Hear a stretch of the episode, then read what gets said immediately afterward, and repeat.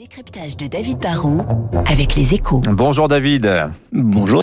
Pourquoi Gap a décidé de vendre ses magasins en France bah, Gap, c'est ce qu'on appelle un des, des quatre fantastiques du, du commerce de l'habillement, avec euh, Zara, Uniqlo et H&M. C'est l'un des rares acteurs de, de taille vraiment mondiale. Mais en fait, Gap, c'est un groupe qui a fini par trop se concentrer sur les États-Unis, hein, sur son marché domestique qui représente plus de 85% de son chiffre d'affaires.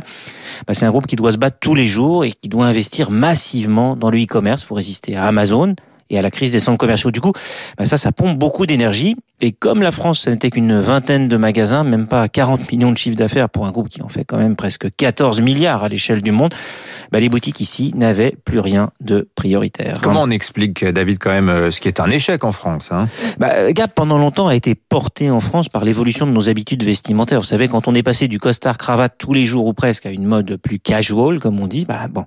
Mais la concurrence sur ce segment s'est développée. Gap a commis au moins trois erreurs en plus. D'abord, ils n'ont pas assez francisé, fait évoluer leur offre. Hein. Les tailles et la mode américaine, ça a pris un coup de vieux face à la montée en puissance de, de Zara ou Uniqlo, les, les, rois de la fast fashion, qui eux font tourner très vite leur collection.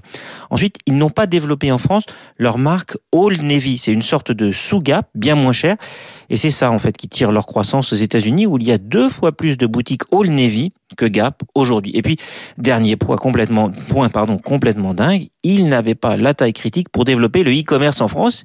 Et comme ils ne veulent pas passer par Amazon ou d'autres sites marchands, bah, du coup, ils étaient absents de ce segment du e-commerce qui représente quand même 50% de leurs ventes en Amérique. Alors, qui va reprendre les boutiques en France, David? Bah, C'est un entrepreneur autodidacte, un gars assez discret qui s'appelle Michel Ohaillon. Il a fait fortune dans l'immobilier et l'hôtellerie en partant de, de Bordeaux.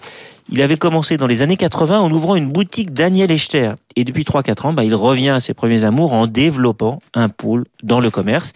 Il a repris Camailleux, 22 Galeries Lafayette dans des villes moyennes. Il a aussi racheté la Grande Récré. Il est en train de finaliser la reprise de GoSport. Là, il va se fournir maintenant euh, chez Gap. Il va payer des royalties. Il reprend souvent ses boutiques ou ses chaînes pour un euro symbolique, des groupes en, difficulté. Mais souvent, comme chez Gap, bah, il commence par investir dans l'offre, dans le e-commerce. Et puis, il va chercher, euh, dans le click and collect, par exemple, à créer des synergies entre ces différentes enseignes. Il a quand même aujourd'hui plus de 1000 magasins dans l'Hexagone. Il est parti de rien. Mais aujourd'hui, son pôle commerce fait déjà plus d'un milliard trois chiffre d'affaires. Il développe une expertise et Gap France, qui n'était pas prioritaire vu des États-Unis, bah, va devenir une vraie priorité pour lui. Et rien que ça, bah, ça peut très très vite changer la donne sur le marché français pour Gap. Le décryptage de David Barou des Échos. Merci David. Il est 8h moins une minute. La